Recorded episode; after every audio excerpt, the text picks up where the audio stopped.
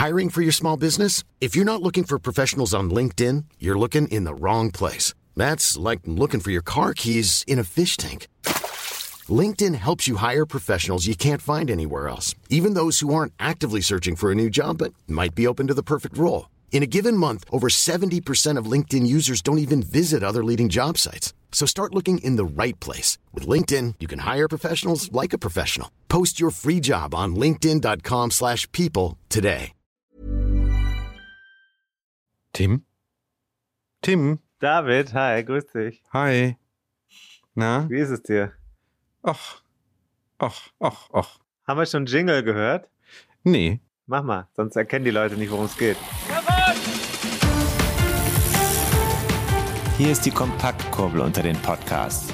David Korsten und Tim Farin reden über 101 Dinge, die ein Rennradfahrer wissen muss und liefern dir Gesprächsstoff für deine nächste Runde. Ja, super. Bist du jetzt energetisch ähm, auf Top-Niveau? Super. Ich habe auch immer noch, ich habe immer noch einen Sonnenstich, äh, aber der klingt langsam ab. Wie, wie kam es denn dazu? Am Tag, nachdem ich einen Karnibalburger gegessen habe, in Belgien, kam unvermittelt die Sonne so stark, dass sie mich jetzt am vierten Tag danach immer noch quält. Echt?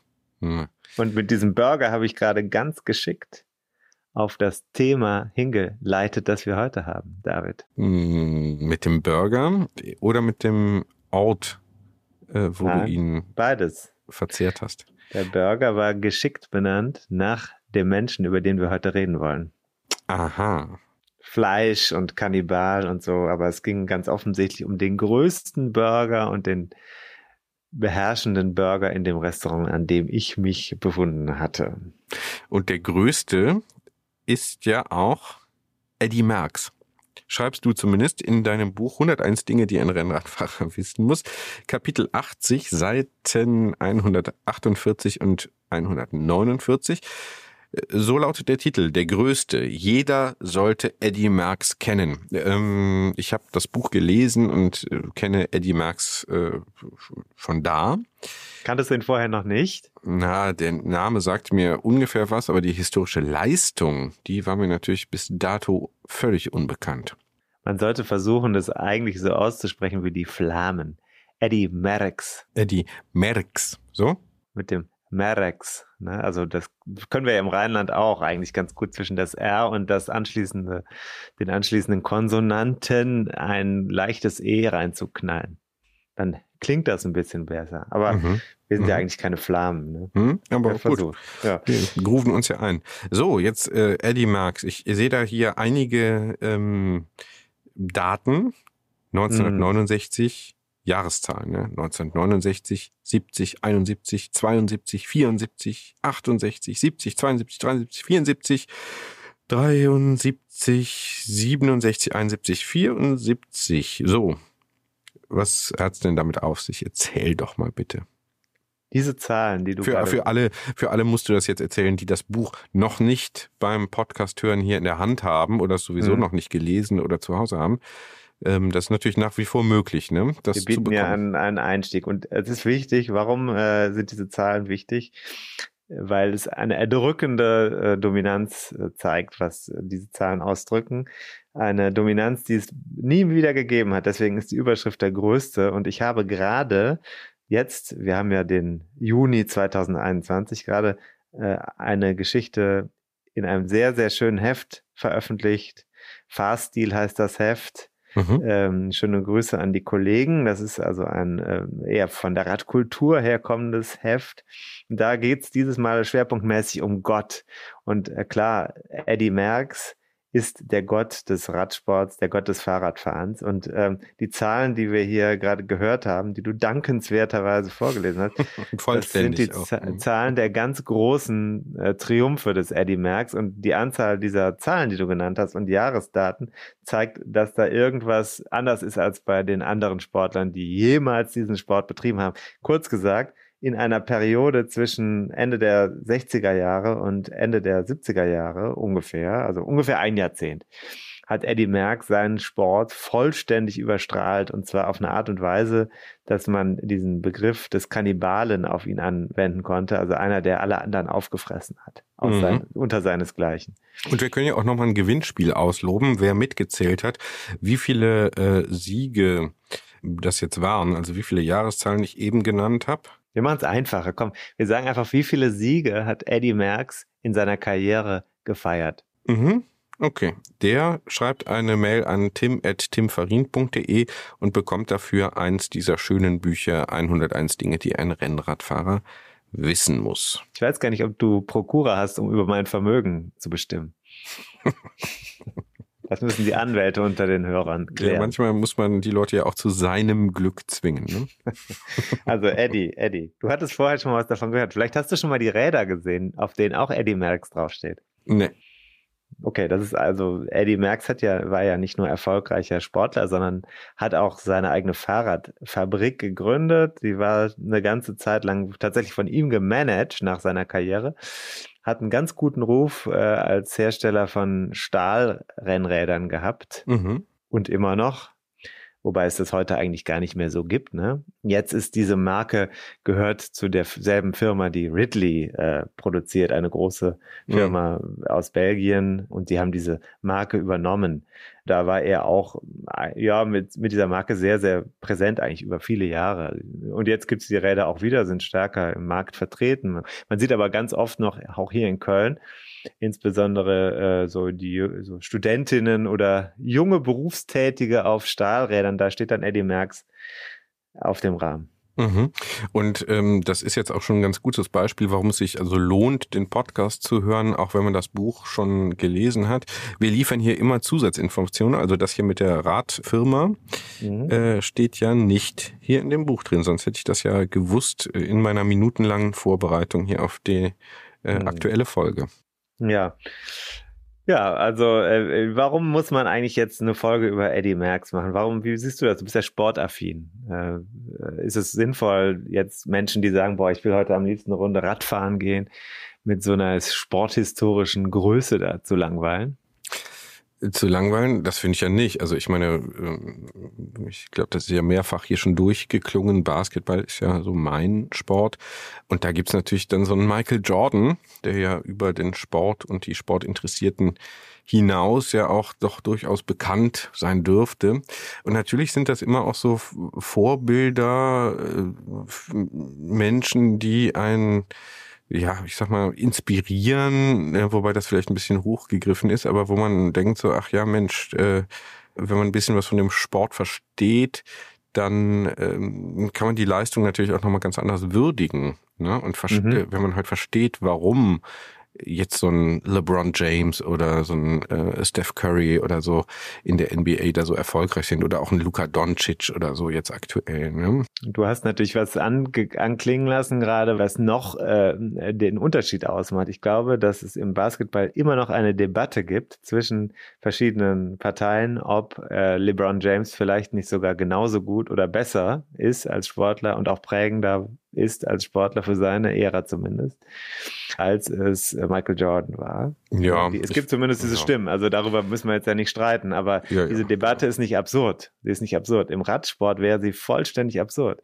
Es hm. gibt keinen, äh, und das ist das, deswegen habe ich gesagt, das muss auch hier rein in dieses Kapitel, das ist ein Kapitel im Buch und es sollte auch eigentlich jeder mal, das finde ich jetzt didaktisch, ich bin ja in Rheinland-Pfalz zur Schule gegangen, wir hatten eine konservative Schule, es war ein ehemaliger Offizier als Schuldirektor. Ich habe eine gewisse Vorliebe dafür, dass auch manchmal Sachen einfach festsitzen müssen. Und die Anzahl der Siege, die Eddie Merckx errungen hat, die kann man sich schon mal merken, diese Zahl, wenn man die sieht, dann hat man die vielleicht, äh, kann man die sich memorisieren. Ja. Ja. Allgemeinwissen meinst du? So würde ich sagen. Also wenn ich jetzt auf dem Rennrad unterwegs bin, sollte ich schon mal gehört haben, wer das war und was das Besondere an ihm war. Denn dieser junge Mann, der ist als, als sehr junger Mann Amateurweltmeister geworden, und äh, hat dann eine kometenhafte Karriere gemacht. Und kometenhaft ist wirklich erstaunlich, umso mehr, weil er quasi gleichzeitig mit der Apollo-Mission zum Mond, die ja geglückt ist 1969, auch seinen Einschlag dann final gemacht hat. Er ist 1969 zum ersten Mal Tour de France-Sieger geworden. Und zwar gleichzeitig quasi mit dem Landeanflug der Apollo auf den, der Apollo-Mission auf den Mond. Ja. Das ist natürlich eine historische Konstellation, die, wenn man jetzt als Buchautor vielfacher Bestseller Radsport nicht, ich rede nicht von mir selber, sondern von zum Beispiel William Fotheringham, der über Eddie Merckx ein sehr gutes Buch geschrieben hat.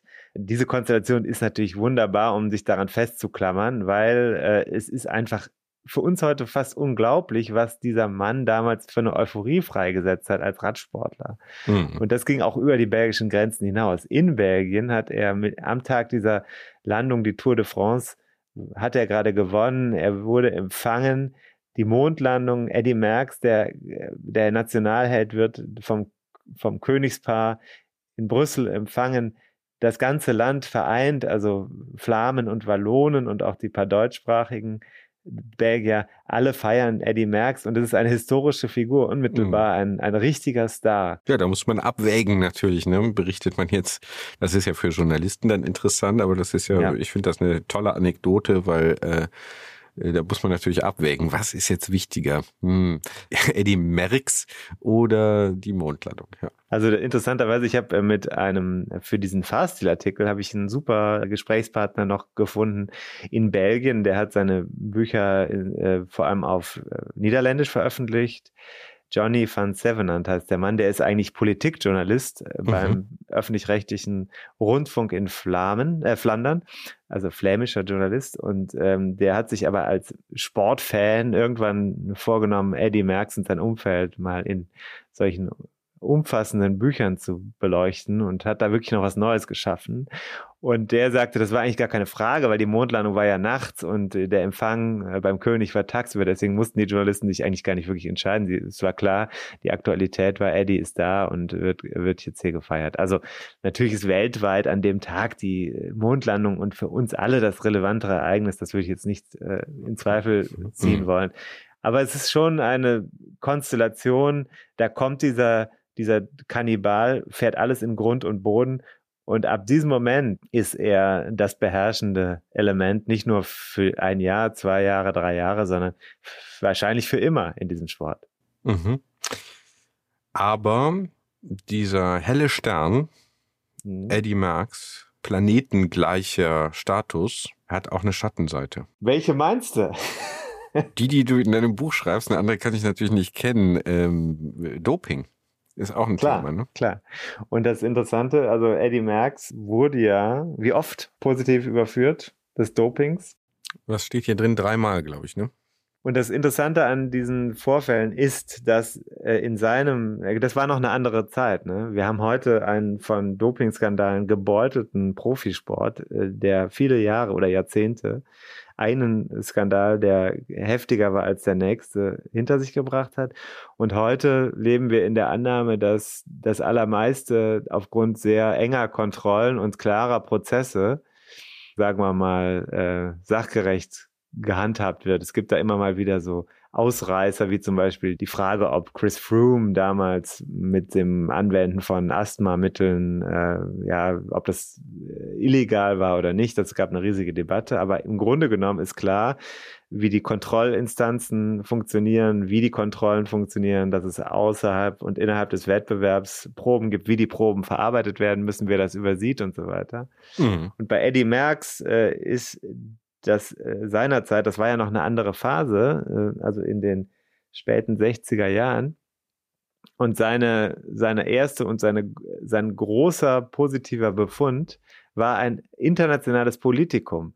Äh, der wurde nämlich als Gesamtführender des Giro d'Italia aus dem Rennen genommen. Und äh, es gab eine, ja, eine außenpolitische Kontroverse zwischen flämischen Politikern, und italienischen Politikern und es gab eine sportpolitische äh, Kontroverse um diesen Befund, der vielfach angezweifelt wurde. Äh, also es gab am Ende sogar die, nachdem er aus dem Giro genommen wurde, durfte er bei der Tour de France im selben Jahr antreten. Der Tour de France, die er dann gewonnen hat. Mhm. Ähm, es ist so, dass wir nicht sagen können, Eddie Merckx ist ein Doper gewesen. Im mhm. Gegensatz zu ganz vielen anderen Helden, vermeintlichen Helden des Radsports. Mhm. Also ein bisschen unklarer Fall. Ist jetzt nicht der, der Prototyp des Dopers, den ja viele immer noch heute auch mit dem, äh, aus guten Gründen ja auch, ne, mit dem Radsport assoziieren. Kann man das so sagen?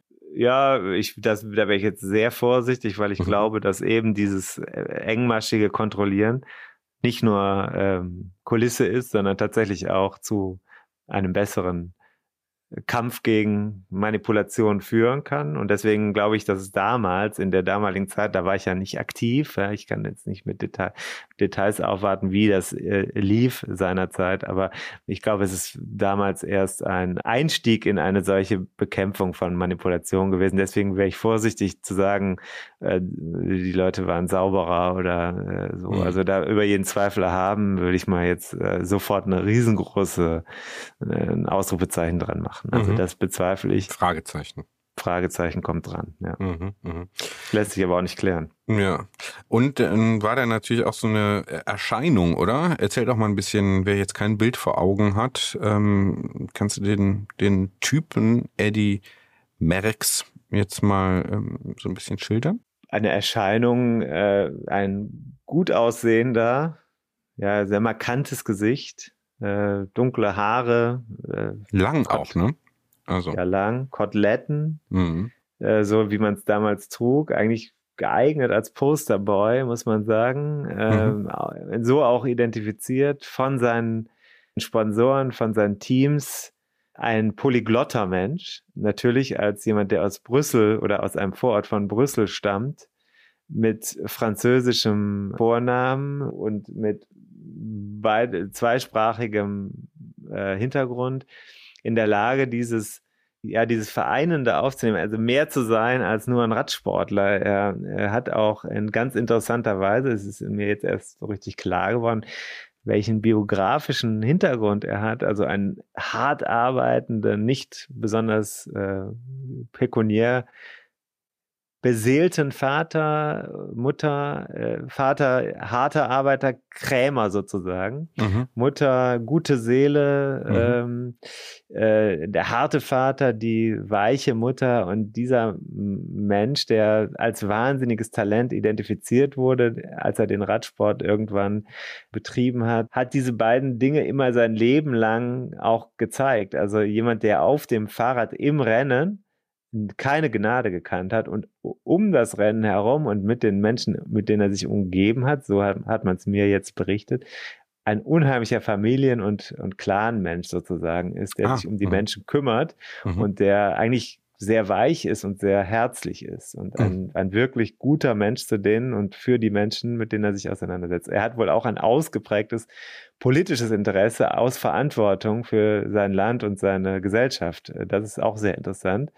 Ähm, also ist jemand, der immer auf dem Laufenden ist und sein möchte und ähm, sich kümmert um die Dinge. Aber mhm. jemand, der auch, und das ist sehr interessant, der diesen Star-Status eigentlich gar nicht genießen kann, weil er eigentlich seine Ruhe haben möchte. Mhm. Also er ist ein Chef und jemand, der die Dinge für sich ordnet und seine Sachen auch beeinflusst, so dass es für ihn und seine Leute zum Vorteil ist und Gewinne abwirft. Aber er ist eigentlich keiner, der nach vorne prescht außerhalb vom Fahrradfahren und sagt, ich stehe jetzt hier auf der Bühne und ich halte jetzt eine Ansprache. Das, das äh, habe ich auch die wenige Male, die ich ihn jetzt persönlich getroffen habe, kann ich sagen, war es genau mein Eindruck. Jemand, der, der connected, aber keiner, der äh, da rumsteht und große Reden schwingt. Mhm. Wie alt ist er jetzt? Also, ich meine, 69 Toursieger, äh, muss der ja so weit über 70 sein schon, ne? Das stimmt. Gut gerechnet. Eddie Merckx ist, kommt jetzt auf an, wann wir ausstrahlen, David. Er hat nämlich jetzt also im Sommer Geburtstag. Ähm, er ist am 17. Juni 1945 geboren. Das heißt, er ist jetzt entweder 75 oder 76 Jahre alt. Mhm. Gut. Er ist übrigens auch Baron in Belgien. Sollte Baron. man nicht vergessen. Aha. Das ist ein Ehrentitel, den er vom Belgischen. Man darf nicht vergessen, dass wir viele Monarchien in der Umgebung haben. Also Belgien gehört dazu und er ist, äh, ist ehrenhalber zum Baron ernannt worden. Mhm. So wie Sir in äh, Großbritannien. Mhm. Mhm. Genau. Das Interessante an Eddie Merckx ist, dass er unmittelbar nach dem strahlenden Sieg bei der Tour de France in einen Sturz verwickelt war. Also den strahlenden Sieg bei der Tour de France kurz vor der Mondlandung, den hat er auf eine Weise erfahren, wie es das noch nie gegeben hat, kann man so sagen. Denn eigentlich war die damalige Konkurrenz nicht schlecht, sondern sogar ziemlich gut. Und das äh, gilt für die gesamte Karriere. Und trotzdem hat er es geschafft, auf der wahrscheinlich schwierigsten Bergetappe, einer der schwierigsten Bergetappen der Tour de France, Standard-Set, äh, mit äh, Périssourde, Col d'Aspin, Tourmalet, äh, Col d'Aubisque, also das ist wirklich Pyrenäen Hammer, ja. Ähm, da hat er geschafft, alleine äh, 140 Kilometer, ich glaube acht Minuten Vorsprung rauszufahren, im Alleingang auf mhm. das Feld gegen mhm. seine stärksten Konkurrenten. Das heißt, er hat mit diesem Alleinritt im Gebirge, was wer, wer sich, also wer die Tour de France jetzt demnächst guckt, der kann sich ungefähr vorstellen, was das bedeutet. Da hat er es geschafft, das Feld in Grund und Boden zu fahren. Und zwar war die Tour de France damit gerettet und besiegelt. Da gibt es keine Fragen mehr. Dann nach dieser Tour de France äh, in dem Sommer, im Moment des großen Ruhms, ist er bei einem äh, Derny-Rennen äh, ja in einen tragischen Unfall verwickelt worden. Mhm. Ähm, ist gestürzt. Äh, sein Fahrer, Derny-Fahrer, das ist also der, der auf dem Moped da vorne äh, das Tempo macht, mhm. ist gestorben bei dem Unfall. Oh. Und äh, ja, und er selber hat eigentlich auch mit sehr viel Glück überlebt. Mhm. Und hat aber Verletzungen davon getragen, die ihn, so sagt man, eigentlich für den Rest seiner Karriere sehr beeinträchtigt haben und die ihn auch dazu geführt haben, dass er sich eigentlich immer schwächer gefühlt hat, als er war, beziehungsweise dass er immer mehr kompensieren musste. Das gilt sowieso. Grundsätzlich, das sagen die Leute, die sich mit ihm beschäftigt haben länger, die sagen, er ist jemand, der Schwächen immer überkompensiert hat und deswegen nie das Gefühl hatte, er ist gut genug oder bestens vorbereitet, sondern der immer auf dem Rad im Rennen alles wirklich klar machen wollte und deswegen auch diese Dominanz am Ende erreichen konnte, weil er seine Schwächen kannte und wusste, was er tun muss, um das Feld zu beherrschen, zu kontrollieren oder wirklich dann auch den Menschen, die ihn angreifen, psychologisch den Zahn zu ziehen. Das hat er gemacht mit, mit brutalen Angriffen, aber auch mit einer taktischen Einstellung seiner Teams, sodass er eben Leute, die ihm gefährlich werden konnten, in sein Team dazugeholt hat. Die waren dann plötzlich seine Teamkameraden. Das sind so Beispiele dafür, was man liest, grob gefasst. Also jemand, der in der Lage war, ein Netz zu spannen und, und mit seiner Leistungsfähigkeit, aber auch mit seiner Taktik und mit seiner strategischen Art äh, eine komplette Dominanz herzustellen. Mhm. So wie du das hier im Podcast ja machst, ne? Das sehe ich anders, weil ich glaube, ohne deine technischen Hilfen wäre noch keine Folge aus, ausgestrahlt worden. Naja, das sagt der äh, Hemingway der Radsportliteratur. So hatte ich mal jemand bei äh, in einer Rezension deines Buchs genannt. Ne? Äh, was macht das mit dir? Dieser Hemingway, Titel? Bist du vielleicht der Eddie Merckx der Radsportliteratur? Also das muss ich jetzt wirklich. Hier möchte ich einen klaren Disclaimer. und zwar möchte ich hier ganz klar in Richtung Demut und äh, ich möchte meine, meine Rolle als eifriger, äh, eifriger Diener im Weingarten des Herrn, der jener Menschen, die, Biergarten sich, des Herrn. die sich unterhalten, Biergarten des Herrn, äh, die sich unterhalten und gleichzeitig etwas informieren. Mein Platz ist der eines eines halbwegs interessierten, gerade ausschreibenden und vielleicht dann auch manche Menschen erreichenden Autors, der leider mit 45 inzwischen auf dem halben Weg ins Scheitern sich befindet. ja, traurig mit anzusehen, wenn ein Stern verglüht.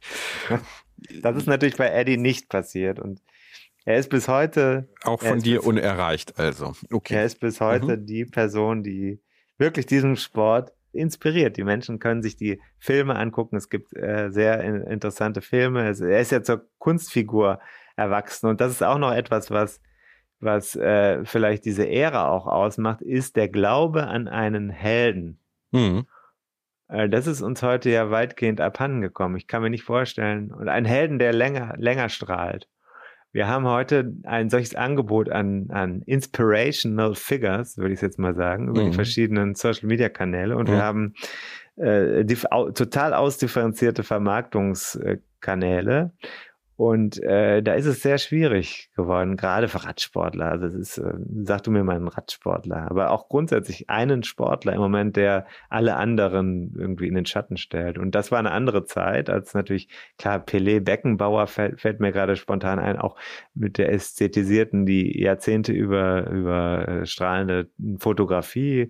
Muhammad Ali ist klar, das ist auch dieselbe Ära. Ne? Mhm. Also die hat es geschafft, solche Figuren hervorzubringen. Und man muss sagen, eigentlich der einzige Radsportler, der es jemals geschafft hat, aus dieser Nische des Radsports rauszukommen und eine größere Bedeutung zu erringen. Das würde ich jetzt mal einfach sagen, ist Eddie Merckx gewesen. Mhm.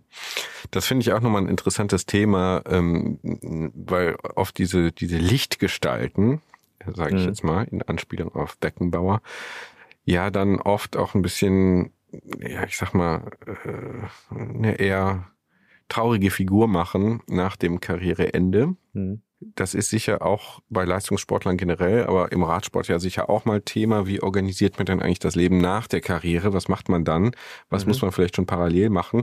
Steht jetzt, glaube ich, nicht hier in deinem Buch drin, aber ich finde, das hm, könnte man vielleicht auch mal einschieben. Würde mich persönlich interessieren weiß nicht, was hältst du Ja, davon, bei ihm, bei ihm ist es äh, offensichtlich anders gelaufen. Also er hat, mhm. es gibt verschiedene Komponenten. Das eine habe ich ja gesagt, er hat diese äh, mhm. Geschäftsmann-Sache mhm. äh, hat er im Griff gehabt, er hat sich da also klug äh, mit auch wahrscheinlich auch mit klugen Leuten umgeben.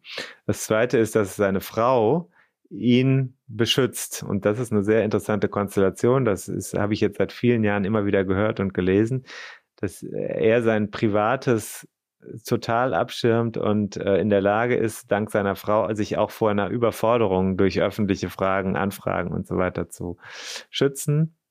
Und sie auch äh, eigentlich härter ist als er darin, Menschen abzuweisen. Ähm, also er lebt in einem geschützten Umfeld. Also hat das Private bewahrt, hat seine Rolle bewahrt und scheut eigentlich auch ein bisschen die Öffentlichkeit.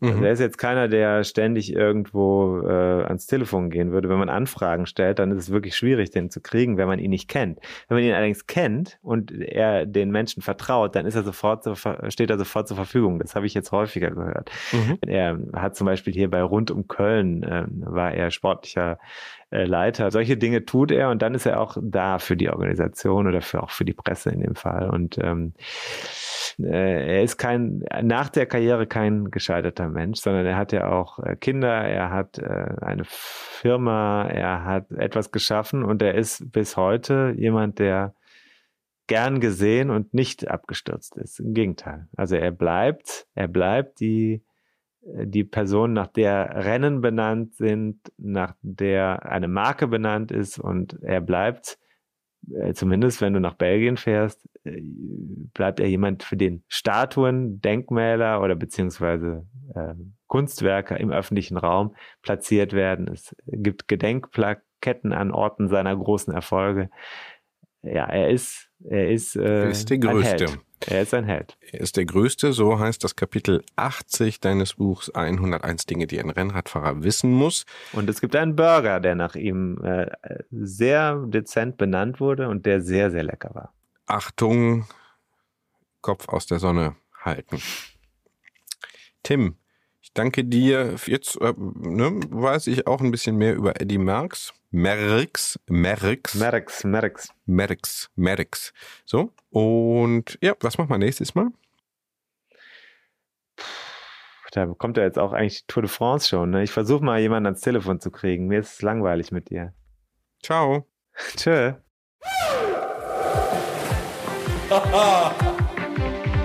Und da sind wir schon im Ziel dieser Episode von 101 Dinge, die ein Rennradfahrer wissen muss die Kompaktkurbel unter den Podcasts.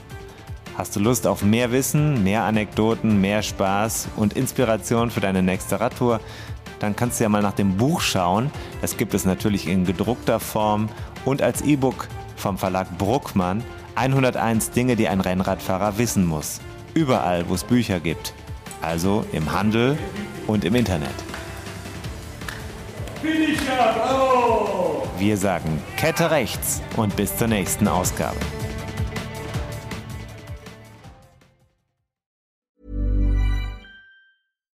Why don't more infant formula companies use organic, grass-fed whole milk instead of skim? Why don't more infant formula companies use the latest breast milk science? Why don't more infant formula companies run their own clinical trials? Why don't more infant formula companies use more of the proteins found in breast milk? Why don't more infant formula companies have their own factories instead of outsourcing their manufacturing?